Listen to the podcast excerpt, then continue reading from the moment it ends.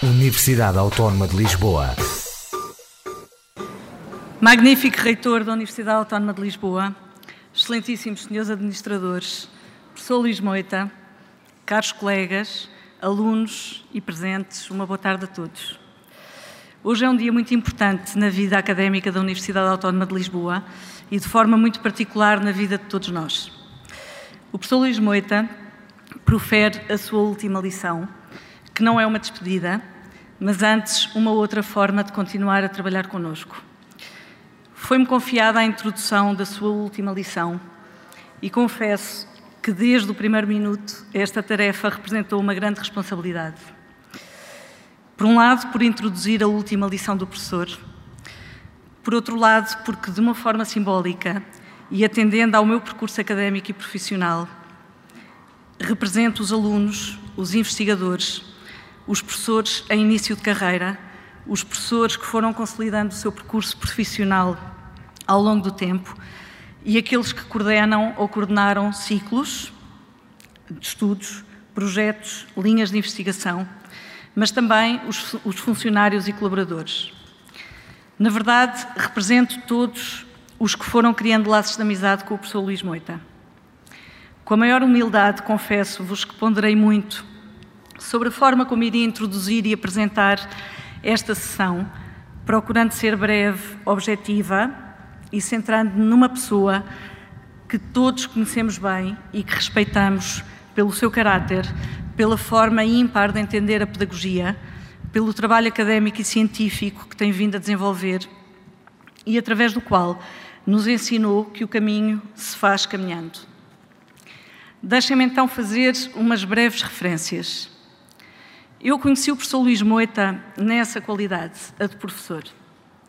Foi em outubro de 1988, no início do segundo ano da minha licenciatura em Sociologia nesta mesma universidade. A imagem que retenho até hoje é a de um professor entrando na sala de aula com a sua bem conhecida mala de pele castanha e um enorme sorriso, cumprimentando-nos com grande cordialidade. E uma atitude informal e leve que nos cativou de imediato. Sentou-se, abriu a mala e dela retirou um pequeno cinzeiro que colocou em cima da mesa, indicando-nos que naquela altura era fumador e que se não nos importássemos, provavelmente sentiria a necessidade de fumar um ou outro cigarro. Eu não era fumadora e confesso que seria um pouco reativa. Terei sido dos poucos alunos, talvez a única, a reagir com surpresa e aparentemente algum desconforto. O resultado foi para mim surpreendentemente uh, brilhante uma negociação. Quando se acendesse o cigarro, a janela também se abria. E esta impressão ficou registada em mim e foi sendo reforçada ao longo do tempo 31 anos de convivência e aprendizagem, evidenciada pela sua extrema capacidade de ouvir e compreender, negociar e ceder. E assim foi, ao longo dos cinco anos da licenciatura, em que o professor Luís Moita lecionou quatro disciplinas, e apesar dos temas variarem, o prazer que tínhamos em acompanhar os conteúdos e ouvir as histórias vivenciadas era grande e partilhado por todos. No último semestre, o professor convidou-me para assistente. E com o peso da responsabilidade, mas certa do desafio compensador que tinha pela frente, fiz a minha passagem de aluna para um percurso de aprendizagem ao longo da vida que é aquele que melhor caracteriza a vida de um professor. Nunca parar de estudar, nunca parar de aprender. Enquanto sua assistente, passei da sociologia para os estudos africanos e para os estudos do desenvolvimento, que em grande medida e por sua influência me apaixonam até hoje. Primeiro com o mestrado, depois com o doutoramento e ainda com a investigação de pós-doutoramento. E o professor sempre a acompanhar os meus passos, que não foram todos dados aqui. Após a conclusão do doutoramento, e sem deixar de me preocupar com as questões do desenvolvimento africano, centrei-me de forma direta nesta área científica desafiante, à qual me dedico há uns 14, 15 anos, que é a das relações internacionais. E desde então integrei projetos de edição e investigação, alguns idealizados pelo professor, construídos passo a passo em equipa, e que, ao fim de um conjunto alargado de anos, todos nós nos orgulhamos. Este caminho que tenho feito desde há 27 anos, após iniciar a vida de professora, foi inicialmente orientado pelo professor Luís Moita, por ele acompanhado ao longo do tempo e sempre respeitado. Mesmo quando as nossas opiniões divergiam, o que aconteceu, e mesmo quando as minhas opções pareceram imprevistas, o que também sucedeu. E o professor lá estava sempre, acolhedor, respeitador, bom ouvinte, muitas e muitas vezes sem se manifestar, escutando e obrigando-me a pensar e a decidir por mim, tal como fazem os amigos, mas sobretudo com uma grande capacidade de aceitação e de tolerância, procurando compreender as minhas razões.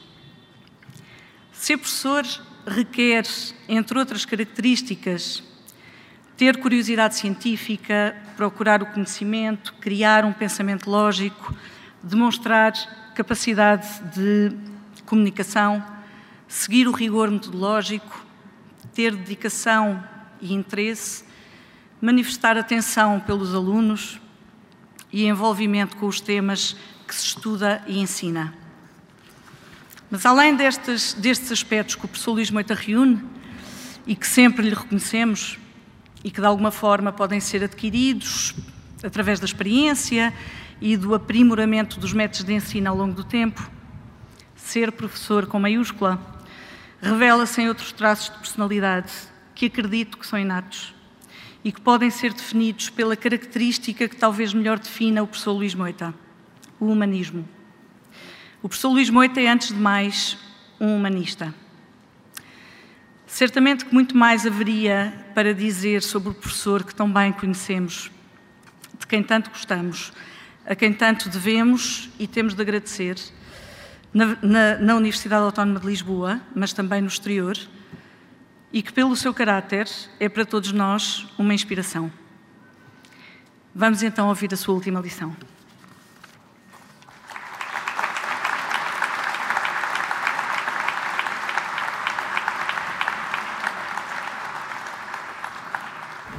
Senhor eh, Reitor da Universidade Autónoma de Lisboa, no nosso entendimento, isto é um ato académico, no essencial académico, na boa tradição da academia portuguesa das pessoas se jubilarem quando atingem estas idades. Mas na sua qualidade de autoridade académica máxima da Universidade Autónoma de Lisboa, eu peço-lhe autorização para tomar a palavra. Muito obrigado.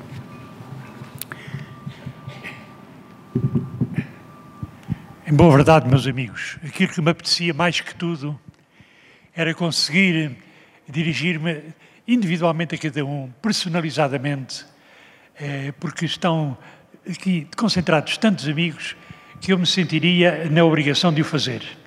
Não vai ser possível e, portanto, eu sinto-me ao menos na obrigação protocolar de distinguir algumas presenças, mas, enfim, pelo respeito que nos merecem, peço-vos autorização também para as distinguir. E, antes de mais, o Sr. Presidente da Assembleia da República, o Eduardo Ferro Rodrigues, com a sua mulher Filomena, eh, que nos dão a honra de participar neste evento e a ele dirijo as primeiras saudações. É certo que também há outras pessoas que, pela sua natureza, eu tenho absolutamente a obrigação de referir. Para já, a Ana Santos Pinto, Secretário de Estado da Defesa Nacional.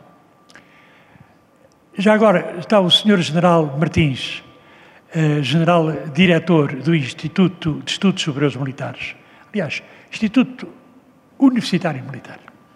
Estava a trocar já a palavra. Sei que há outras grandes personalidades assim presentes que eu tenho também necessidade de mencionar. Está a Helena Carreiras, recém-empossada diretora do Instituto de Defesa Nacional. está uh, uma pessoa que me uh, avisaram que estaria, eu não, não, sei se estou a fazer gafe. Uh, Maria Emília Bradró de Santos, Presidente do Conselho Nacional de Educação. Se ela não está, façamos de conta que está e saudemos-la na, na, na, sua ausência. Bom, eu a dizer e acabou de entrar. Maria Emília, Maria Emília, por favor, sente-se onde Boa coincidência. Que eu estava a saudar a sua presença na dúvida se já teria chegado ou não. Como vê, nós não precisamos de cotas uh, para as mulheres, porque uh, aqui assim a paridade de género foi a favor delas, uh, nas pessoas que eu acabei de referenciar. Enfim, e, e inibo-me de referenciar mais pessoas porque nunca mais acabaria esta introdução. Tenho, tenho que eh, deixar-vos uma palavra muito sentida ao Conselho de Administração da Cooperativa de Ensino Universitário, que sustenta esta universidade e que nos proporcionou eh, este encontro, e, bom, e que me tolerou, depois dos meus 70 anos, a trabalhar mais estes 10, e ainda por cima acertámos reciprocamente que isto não é uma despedida, que eu vou continuar a dar esporadicamente aulas e eh, a trabalhar em processos de investigação.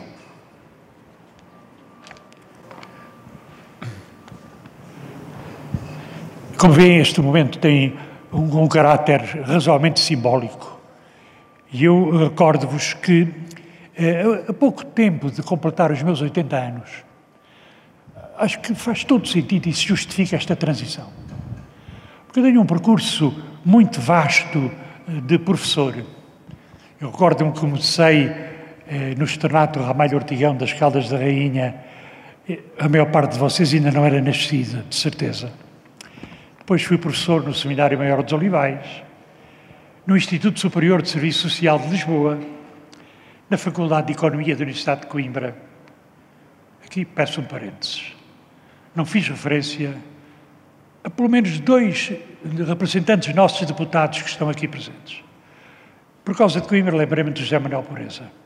E também já acolhi aqui a Helena Roseta, que também merece uma saudação especial. Nessa qualidade, porque não são mais meus amigos que os outros. No ISCTE, fui professor bastante tempo, bastante tempo. No Instituto de Altos Estudos da Força Aérea, depois no Instituto de Estudos Superiores Militares e agora Instituto Universitário Militar, mas sobretudo nesta Universidade Autónoma de Lisboa, onde ensino desde 1988. Esporadicamente eu fui dando também aulas em Barcelona e Madrid, em Génova, Turim e Roma, em Buenos Aires e São Paulo, em Luanda e Dili. Enfim, quando me tratam por professor, confesso que não me reconheço nisso um título, mas uma identidade. É um pouco a minha história de vida. Tenho aqui uma nota a dizer assim: nestas matérias fui aprendendo muito na atividade docente. Passei pela história e pela filosofia, pela teologia e pela ética, pela epistemologia e pela sociologia. Trabalhei sobre o sagrado e o profano, o civil e o militar, o individual e o coletivo. Mas se há hoje tema sobre o qual eu gostaria de vos falar, é sobre o conceito de relação. Se estamos de acordo, eu começo por aí. Não vos vou aqui referenciar um tema para a minha vida intelectual importantíssimo. Na medida que comecei por estudar a ética, e em momento captei uma frase genial de um filósofo que dava uma mensagem tão curta e tão densa como isto. A necessidade de remontar da ética da obrigação para a ética do desejo. Esta primeira palavra mágica que aqui vos deixo, o desejo, é para mim bem mais importante que o vínculo à obrigação perante uma norma. Enfim, quem tem eh, também na, na cabeça a tradição judaico-cristã saberá dizer que antes da lei atribuída a Moisés, que impõe a obrigação face ao mandamento, há a promessa feita a Abraão que desencadeia a esperança. E, portanto, o binómio promessa-esperança é anterior ao binómio norma-obrigação. Isto pode parecer uma coisa quase inútil, mas digo-vos para mim, foi luminoso fazer esse percurso no início da minha carreira académica. O essencial da minha tese de doutoramento na altura foi, se quiserem, sobre a intersubjetividade. Sobre, seja, a interação, a relação entre sujeitos. E nisso está a questão essencial, digamos, da, da, do imperativo ético, é a forma como nós assumimos conscientemente a interdependência mútua que constitui as nossas existências coletivas. Em boa verdade, meus amigos, a minha convicção é, é sempre esta: que nós existimos um por, uns por causa dos outros. É o tecido das nossas relações que nos constitui como pessoas. Eu até posso inverter um pouco aqui a lógica e perguntar-vos assim: mas então não é verdade se uma equação, uma fórmula possível é esta, eu mais tu igual a nós? A lógica normal é essa. Um singular mais um singular dá um plural. E se eu invertesse a lógica desse, dessa equação e dissesse assim: o nós é igual ao eu mais tu? Se quiserem, há uma anterioridade do plural sobre o singular. Antes de sermos indivíduos, somos uh, participantes, participantes de uma comunidade que nos faz ser nós próprios. Isto, para mim, uh, deixem-me vos diga, é das principais convicções da minha vida que eu tive a ocasião de vos amadurecer. Discorri sobre muita coisa, sobre o nosso corpo como lugar da interação que nos é permitida o nosso olhar recíproco, provavelmente como o mais rudimentar modo de relação mútua. Se eu digo, se alguma vez conseguisse escrever um livro razoável, seria sobre o tema do olhar humano. A sua enorme capacidade de, de, de expressão. Quando uh, admitimos o nosso pensamento, que poderia ser considerada como a mais solitária, a mais isolada de todas as nossas atividades. Mas então, pensar o que é, é interiorizar uma linguagem partilhada a um código de significados que nos é comum e que nós, interiorizadamente, atribuímos ao facto de pensarmos. Este, este tema que eu aqui estou a aflorar convosco suscita, até quem sabe, um debate filosófico interessantíssimo. E há aqui alguns filósofos ilustres que eu espero não me envergonhar perante eles, que é, é digamos, o, o que é que é primeiro? É a essência ou é a relação? É a substância ou é a relação? Isto é um debate que vem desde Aristóteles, passa por uh, Spinoza e, e, e muitos outros, enfim, para se centrar nesta dúvida que é assim, o que há é uma substância que se relaciona com outra substância. E, portanto, a relação é episódica, é um acidente, um acidente de percurso. E se o contrário fosse mais verdade? Se a relação fosse anterior à própria substância? Se fosse a relação que desse consistência às coisas na sua própria natureza? Uh, aqui mais uma vez, se invertem os termos previsíveis da nossa equação. Porque, reparem, a relação é sempre uma coisa frágil, é um vai-vem, é um fluxo, pode-se perder, pode-se degradar. E, no entanto, não obstante a sua fragilidade, é ela que dá consistência às coisas e, portanto, a nós próprios como seres que vivemos em relação. Portanto, para além do seu efêmero, para além do seu vai-vem, a relação é fonte de consistência. E aqui, aqui coloca-se, meus amigos, uma, uma enorme prerrogativa de nós, seres humanos, é que, à conta de estabelecermos relação positiva entre nós, estamos-nos a construir. Nós podemos ter, digamos, eh, uma interação positiva e construtiva na nossa existência. de algum modo, nós sabemos bem isso porque quando há um indivíduo, quando há uma pessoa objeto de desdém, objeto de indiferença, alguém a quem ninguém liga importância, podemos dizer é um ser desfeito. A relação desfala. Portanto, a seriedade desta convicção, deixem-me que vos diga, é a grande questão da ética, da nossa responsabilidade moral. Assumirmos e tomarmos a sério esta cumplicidade na reciprocidade relacional que une os nossos destinos. Mas também vos digo que temos que estar longe de uma visão de inocência ao considerar isto que vos estou a dizer. Porque bem sabemos que, como contrapartida desta extraordinária prerrogativa de nos construirmos reciprocamente, há o reverso da medalha, que é a possibilidade de nos destruirmos. O que é terrível e, e inquietante para, o, para os nossos destinos. Por isso eu digo estamos longe de uma visão de inocência. E eu sempre querer estar a amassar muito, já nem sei em quanto tempo estou a falar, ainda dá um bocadinho. Sempre estar a pensar muito. Estou-vos a recordar coisas que eu aprendi, por exemplo, com a etologia, com Conrad Lorenz, um homem admirável, que me fez ver a importância que tem a agressão no ser humano.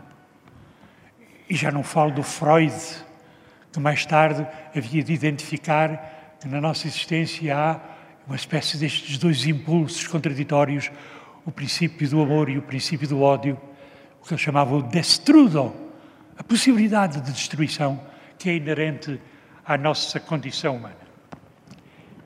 Se, se querem acreditar, o homem que, que mais longe me levou na compreensão disto, deste absurdo de, de, de nos destruirmos uns aos outros, foi Sartre. Sartre, no, num dos seus livros, tem uma cena admirável que ele descreve. Imaginem, dois namorados que numa manhã cedo de outono vão uh, beijar-se para o Jardin de Luxembourg, em França, em Paris. Estão sozinhos, foram cedo para lá. O mundo é deles. O mundo é deles. Até que um dado momento, lá ao fundo da Alameda, ao jardineiro que está a recolher as folhas secas do outono e que de repente dá com os olhos neles. Diz o Sartre, roubou-lhes o mundo. Objetivou-os, tornou-os objeto de observação por parte de um terceiro. E eles certamente sentiram o desconforto de se sentirem observados.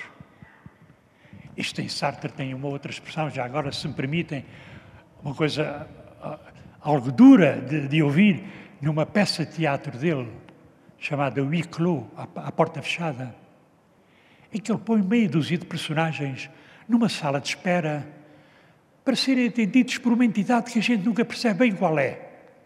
Se é uma polícia, se é um tribunal, se é o quê, estão ali em sala de espera. E a espera torna-se interminável.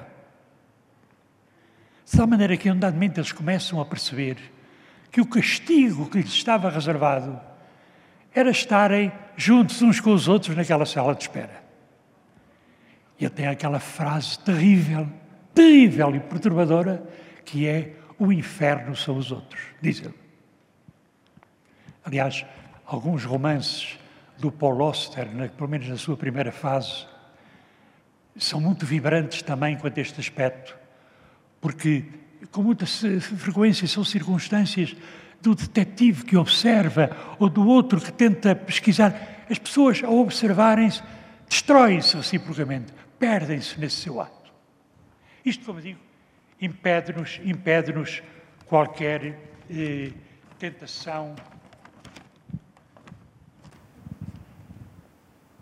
qualquer tentação de, de, de inocência, de ingenuidade ao considerarmos o potencial da relação humana. Confesso-vos que depois, à medida que eu fui avançando no meu percurso intelectual, fui encontrando eh, muitas ciências, muitas aproximações onde esta questão da relação é aprofundada. Se quiserem, eh, já na própria ética, para mim era claro que eh, os imperativos derivam sempre de algo situado e os valores Os valores, meus amigos, quando sempre me perguntavam, mas afinal, os valores são objetivos ou são subjetivos? A minha resposta era permanente. Os valores são intersubjetivos. Emergem da, da relação situada entre pessoas que, no enquadramento da nossa vida concreta. Para mim, os valores nem estão fundados na transcendência, nem na natureza. Não partilho as teses do direito natural nesse aspecto. Os valores são construídos por nós, reconhecidos e alimentados por nós, são cavalgados por nós no quadro da relação situada intersubjetiva. E o que é curioso, eu vou abreviar muito isto para não vos saturar tanto, o que é curioso é que na sequência de disciplinas que podemos ir vendo, nós vamos sempre encontrando este caráter relacional das coisas. Há pouco falei em Freud. O que é que é o freudismo senão a identidade de um triângulo relacional primordial, edipiano, que é constitutivo depois de muita da nossa conduta posterior.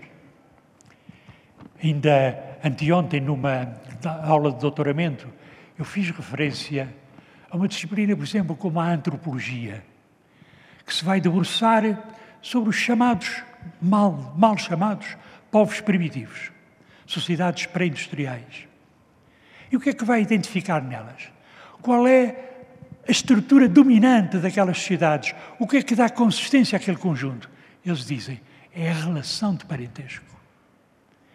É o, o conjunto de interações na família alargada, que inclusive se projeta no próprio processo produtivo. É isso que constitui, digamos, a malha que dá consistência às sociedades desse tipo. E depois, mais tarde, o Marx, quando analisa a sociedade industrial, já bem diferente desta, que nos vem ele dizer que são as relações sociais de produção, o essencial, a estrutura basilar das nossas sociedades.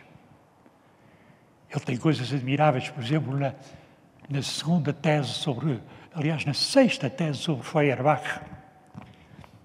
Eu disse Feuerbach, se eu tivesse de aula a sério, eu não me continha e dizia assim, meus amigos, ao Marx da idade adulta, madura, que faz o Capital, e ao Marx jovem, que tem obras filosóficas interessantíssimas. E uma dessas obras é sobre as teses de Feuerbach. Feuerbach é um pensador alemão muito influente dos princípios do século XIX. Escreveu um livro chamado A Essência do Cristianismo, onde ele, enfim, fundamenta um princípio fundamental que é o do materialismo. Isso depois junta-se com a herança de Hegel e dá um materialismo dialético em Marx. Portanto, foi, eu tenho que explicar depois aos alunos quem é o Forbach, quem é o Marx jovem. Não é isso que eu estou aqui a fazer aos presentes, que já são eh, muito batidos nestas coisas, mas o que é facto é que, pouco a pouco, pela antropologia, pela sociologia e pela crítica do capitalismo em Marx e pelas relações de produção, nós depois vamos encontrar um tema já cotidiano, onde também a relação aparece enfaticamente, que é o tema da sociedade-rede, característica da atualidade, onde também e ainda o que está presente é uma malha de interações a formar rede nos nossos contactos e nas, nas nossas eh, formas de vida, constituindo teias de aranha flexíveis e, todavia, só fortes e, e desculpem lá, flexíveis devia fortes, porque muitas vezes uh, o flexível dá força àquilo que parece, àquilo que parece frágil. Muito, muito de passagem, só para não fazer, deixar de fazer referência a isso.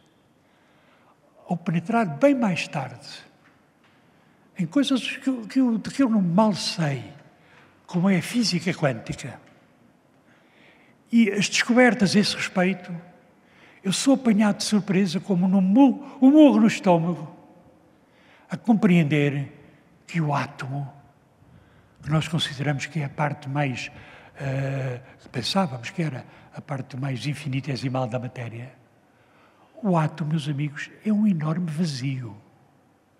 no qual circulam à velocidade da luz, a 300 mil km por segundo, as partículas a que damos nomes como protões, fotões, positrões, bosão de Higgs. Quer dizer, a matéria é relacional. E nós perguntamos a nós próprios se afinal toda a matéria não é resolúvel em energia, porque o que se trata é de campos magnéticos em interação. Portanto, a própria física nos põe essa questão. E se, já agora, se não fosse exagerar, se não fosse exagerar na extrapolação, há pouco referi os que têm na cabeça a tradição judaico-cristã. Eu atrevia-me a dizer que aquele a quem se poderá chamar Deus, em última análise, é também, na sua essência, relacional. Há uma passagem maravilhosa do livro dos reis, na tradição judaica, em que o profeta Elias é avisado de que vai ter um encontro com, Deus. Ele espera uma manifestação violenta e poderosa da divindade. E diz o livro que houve um grande terremoto e não era Deus. Houve um vento insuportável e não era Deus. Houve um fogo fulgurante e não era Deus. E de repente sentiu uma brisa suave, tapou a cara com a capa e disse: Aí está Deus. Deus é uma brisa suave é, é frágil na sua interação interna. Desculpem lá abusar, quem sabe, da vossa paciência acerca destas coisas, mas se a gente fala em trindade, cada uma das entidades que compõem o nosso Deus só o é em relação com os outros. Deus é relação. Estão a ver com quanta, quanto desplante da minha parte eu vos faço este itinerário, este itinerário eh, e o que é facto é que eu, depois de tudo isto, depois de tudo isto, não sei se como uma maldição, se como uma benção, vim parar a um domínio de relações, que é as relações internacionais. E nisto estou dedicado há várias dezenas de anos, desde que a Universidade Autónoma me admitiu aqui como docente nessa área. Aí escuso de vos dizer, e que não, não, vale muito a pena argumentar, e sobretudo não me peçam para falar sobre relações internacionais, sou pena de eu não me calar, mas estamos aqui num domínio onde subitamente, onde subitamente o perímetro da situação, a delimitação da conjuntura se alarga e atinge povos e nações, Estados e coligações, em última análise, e, no limite, a humanidade inteira. Bom, e aí grandes desafios se colocam a quem uh, considera esse, essa, essa uh, extrema complexidade da, da vida internacional. Muitos dirão: atenção a uma coisa, se se passa para as relações internacionais, estamos a mudar de registro. Estamos a mudar de registro. Passamos por um registro duro do poder, das relações do poder, do uso da violência. E eu digo, é verdade, não há poder sem violência. Essa equação também está sempre presente na nossa maneira de pensar. Mas o, o nosso atual sistema de relações internacionais manifesta-nos tão grandes distorções, tantas descontinuidades na relação, que é difícil para nós sermos conformistas em relação a ele. Quando eu falo de distorções, falo de dissociações entre o económico e o social, entre a justiça e a liberdade, entre a humanidade e a biosfera. Aquela que, de momento, parece ser a mais dramática destas disfunções.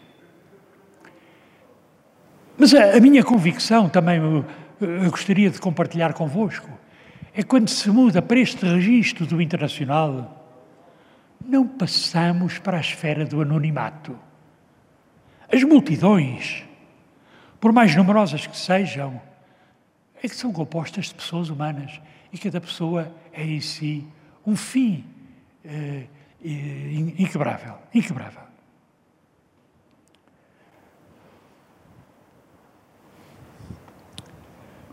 Isto só para dizer que, eh, no, no, quadro de todo este pensamento que vos vim a dizer, o tratamento do processo de, das relações internacionais, da minha parte, não é pensável se não for um projeto de humanização, onde nos construímos reciprocamente e tentar não nos destruirmos uns aos outros. Agora em grande escala. Agora em grande escala.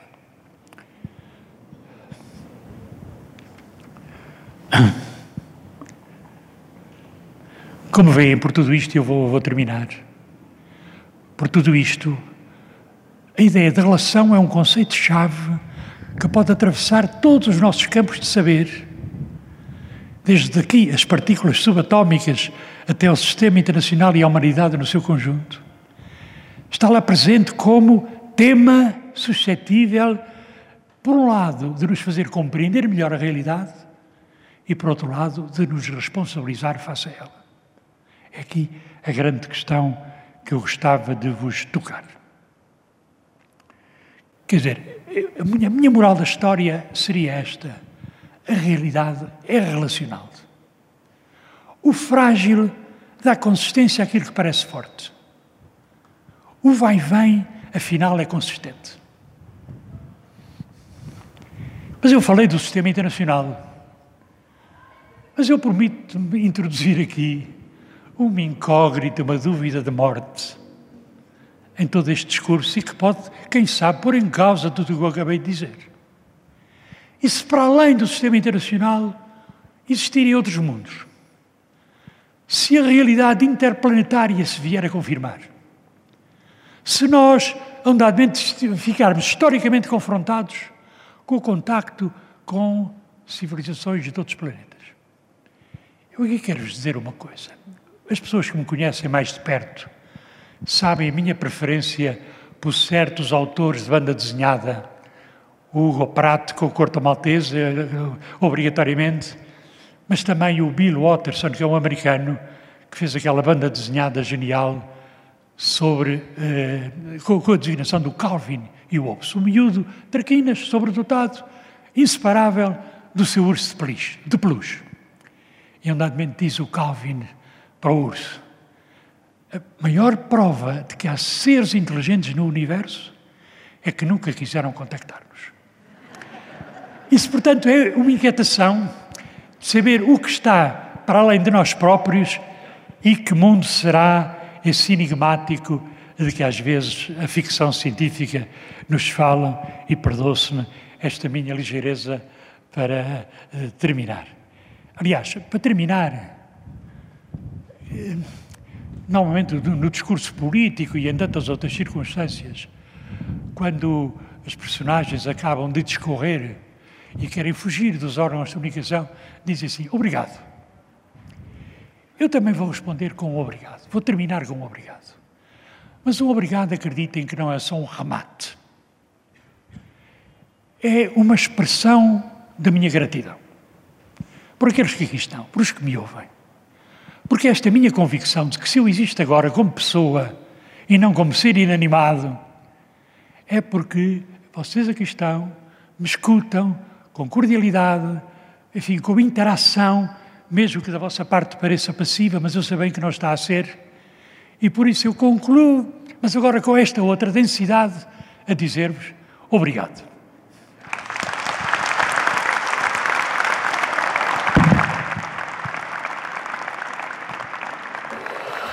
Universidade Autónoma de Lisboa.